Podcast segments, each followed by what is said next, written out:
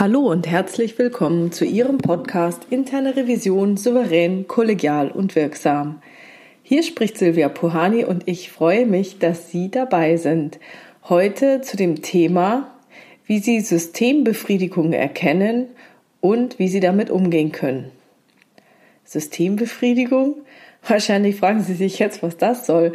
Und ähm, um es zu erläutern, möchte ich Ihnen zur Einstimmung etwas vorlesen.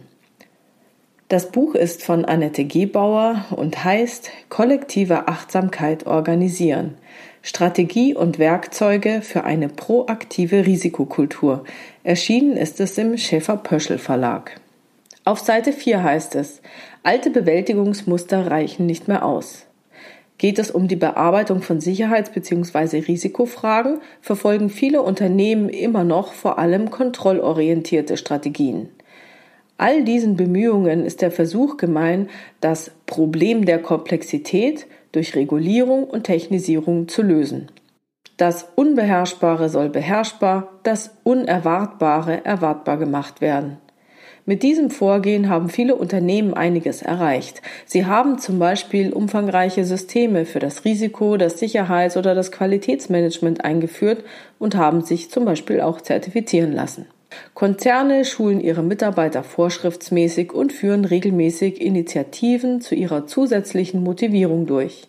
Diese Sicherheitsstrategien haben in den ersten Jahren zu einer kontinuierlichen Verbesserung der Kennzahlen geführt. Doch mittlerweile klagen viele Unternehmen, sie kämen über ein bestimmtes Niveau in der Risikobewältigung nicht hinaus, während die Komplexität ihrer Sicherheitsherausforderungen sowie der Anspruch an Sicherheit steige. Es lässt sich beobachten, dass in besonders sicherheitsorientierten Unternehmen die formalen Systeme aus Vorschriften, Regeln, Checklisten und Prozessvorgaben, Ampelsystemen, Dokumentationspflichten, Statistiken oder Wahrscheinlichkeitsrechnungen ein Eigenleben entwickeln und als wenig effektiv und extrem zeitaufwendig erlebt werden. Banken und Chemieunternehmen gehören zum Beispiel zu den am stärksten regulierten Branchen. Neue Vorgaben für das Risikomanagement in Krankenhäusern lassen vermuten, dass diese Systemlogik nun auch auf das Gesundheitswesen übertragen wird. Kontrollorientierte Strategien im Umgang mit Komplexität, Risiko und Unsicherheit führen dazu, dass Mitarbeiter nur noch Systembefriedigung betreiben. Damit wird ihre Aufmerksamkeit von den eigentlichen Problemen und Risiken abgelenkt. Die Bereitschaft, Verantwortung zu übernehmen, sinkt. Mitarbeiter sichern sich lieber in alle Richtungen ab, bevor sie eine Entscheidung treffen. Soweit zu diesem Textauszug. Und dieser Text hat in mir sehr viel Resonanz erzeugt. Ich hatte sofort einige Beispiele aus meiner Revisionstätigkeit im Kopf. Besonders in Erinnerung geblieben ist mir da ein Gespräch auf einer Party.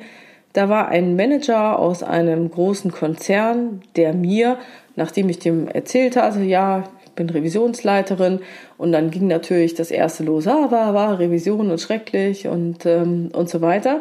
Dann hat er mir ganz lachend erzählt, dass er mit der Revision immer wie folgt umgegangen ist. Er hatte immer zwei verschiedene Arten von Arbeitsanweisungen vorgehalten, also zwei Sets davon, wie zwei verschiedene Ordner. Und einen Ordner hat er dann den Prüfern gegeben oder den Auditoren oder irgendjemand, der irgendwas zertifizieren sollte, damit er eben einen formvollendeten Sollprozess vorspielen konnte. Und dann hat er noch eine zweite Arbeitsanweisung gehabt, nämlich die für die Realität, nach der sich dann seine Mitarbeiter richten sollten. Und die zweite hat er natürlich keinem einzigen Prüfer gezeigt. Und so hat er es geschafft, dass er ein perfektes IKS suggeriert hat. Und auf dem Papier war alles schick. Alle Gesetze, Vorschriften, Kontrollen, alles war immer super eingehalten. Er hatte für alles ein Konzept. Nur in der Realität, da lief es halt anders. Und ich konnte in meinem Berufsleben ganz ähnliche Dinge beobachten. Denn um zu suggerieren, dass irgendjemand alles im Griff hat, dann werden viele, viele Artefakte produziert und die werden dann den Prüfern vorgelegt. Das kann alles Mögliche sein. Statusreports, Projektdokumentationen, Risikoanalysen, nur um eine zu haben und nicht, um sich danach zu orientieren oder um tatsächlich da die Risiken auszuarbeiten es gibt auch Unternehmen, die holen sich immer Gutachten von externen, die kaufen die ein, damit sie eben eine bestimmte Entscheidung dann irgendwie belegen äh, können oder provozieren können oder sagen alles an, es ist keine Alternative da, es ist echt alternativlos, wir müssen das jetzt machen. Und so kriegen sie dann ihr Budget. Zu solchen Dingen, zu diesen Artefakten sagt man auch, dass das die Schauseite des Unternehmens oder eines Bereiches ist. Das ist praktisch das, äh, die Hochglanzbroschüre, die ähm, geschniegelte Internetseite. Das, was ein Unternehmen oder ein Unternehmensbereich der Außenwelt vorspielen will oder auch vorspiegeln will. Und die tatsächliche Realität sieht ganz anders aus. Gerhard Wohland hat für diese Phänomene einen besonderen Namen. Er nennt das wie im Theater Vorderbühne und Hinterbühne. Die Vorderbühne entspricht dann dem Verhalten, das man sehen kann und die Dokumentationen, die vorgehalten werden, die vorgelegt werden, das, was man tatsächlich beobachten kann. Die Hinterbühne, das sind dann die unsichtbaren Werte oder auch die Wertekultur des Unternehmens und die wirken wie ein Kraftfeld für das Verhalten. Das heißt, dass das Verhalten nicht gesetzt ist, aber durch diese Kraftfelder, ähnlich wie in Magneten, wird ein bestimmtes Verhalten vorhersehbarer und damit wahrscheinlicher.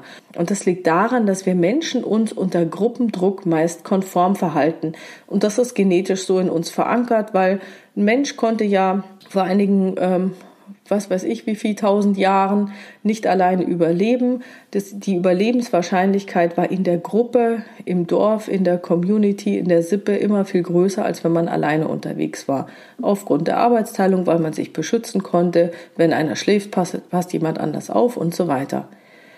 Und da ist es eben sehr wichtig zu wissen, dass man aus dem, was auf der Vorderbühne passiert, aus diesem Verhalten auf der Vorderbühne, niemals direkt auf die Werte der Hinterbühne schließen kann. Also man kann, wenn man die Vorderbühne beobachtet, hat man vielleicht einen Eindruck, aber man kann es nie mit hundertprozentiger Sicherheit ableiten, was denn dahinter steht und womit diese Leute getrieben sind, was die Werte sind, die zu diesem Verhalten führen. Aber leider wird das eben sehr, sehr oft gemacht. Da wird ein sehr gut laufendes Projekt beobachtet und dann sucht man nach den Erfolgsfaktoren. Also ganz klassisch in Search for Excellence war ja dieser äh, Klassiker von Tom Peters, der gesagt, wie kann es sein, dass dieses Unternehmen so einen Erfolg hat? Und dann hat man Artefakte identifiziert. Was weiß ich, bei Projekten werden das, ah ja, die haben Meilensteine, die haben Statusberichte, die gehen so vor, die gehen so vor. Und dann wird darauf geschlossen, dass wenn man nur diese Artefakte hat, also diese Meilensteine und Statusreport und so weiter, dann würde es genügen, wenn man das reproduziert, dass man dann die gleichen Erfolge generiert wie eben dieses ursprüngliche tolle beobachtete Projekt. Und es wäre natürlich schön, wenn es so einfach wäre und es wäre so simpel, aber es ist nicht so. Denn egal, was Sie für Beispiele nehmen, es ist jedes Mal das Gleiche. Diese beobachtbaren Artefakte lassen in einer komplexen Welt nie direkt auf den Erfolg schließen. Also ich kann genauso, wenn ich koche zum Beispiel, dann kann ich, schneide ich auch die, also wasche die Zutaten, schneide sie, rühre um und äh, von, wenn man das beobachtet, naja, vielleicht weit entfernt oder irgendwelche Ähnlichkeiten, der hat auch eine Pfanne und einen Topf und irgendwas und rührt um. Es wird bei mir trotzdem nicht genauso schmecken. Oder sie spielen Fußball und dann üben sie irgendeinen Pass oder einen Trick genauso, wie ein Fußballprofi den üben würde. Aber deswegen sind sie noch lange kein Fußballprofi. Oder wenn zu mir jemand zu Besuch kommt und er sieht ein aufgeräumtes Wohnzimmer, dann bedeutet das nicht, dass dieses Wohnzimmer immer so aufgeräumt ist. Das heißt nicht, dass dieses Produzieren von Artefakten jetzt total sinnlos wäre, weil ich brauche ja was zum Essen.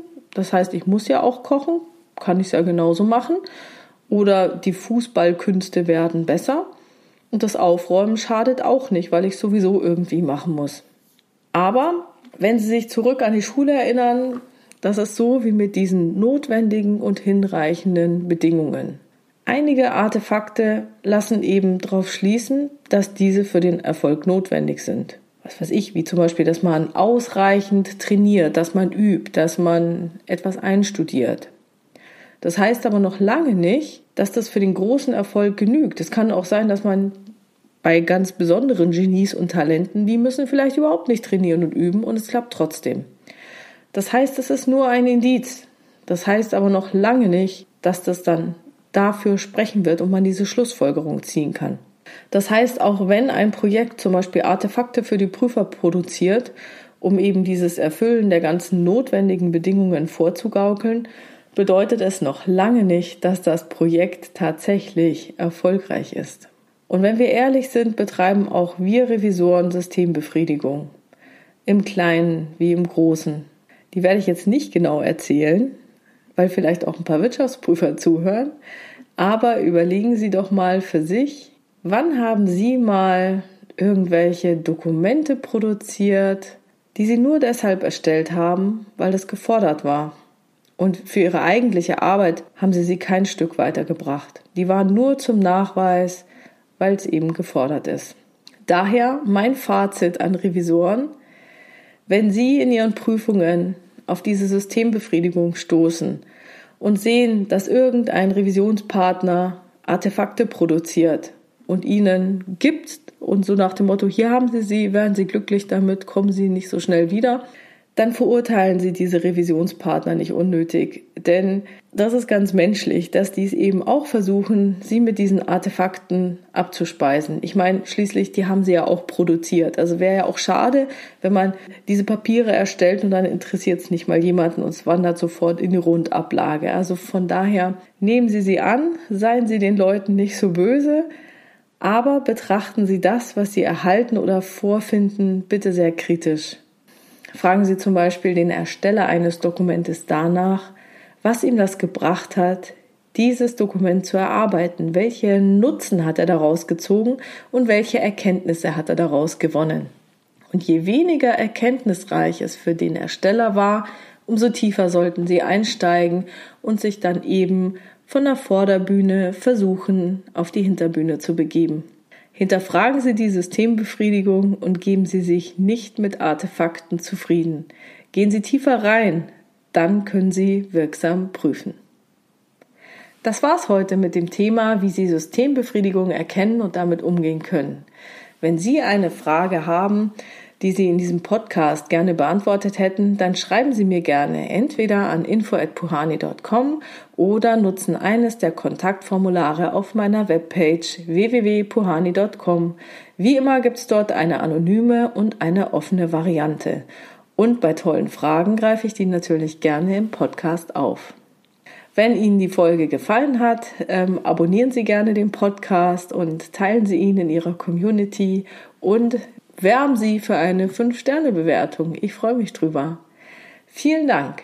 Also bleiben Sie dran, hören Sie gerne wieder rein in Ihren Podcast Interne Revision souverän, kollegial und wirksam. Mein Name ist Silvia Puhani und ich wünsche Ihnen erfolgreiche Prüfungsprozesse.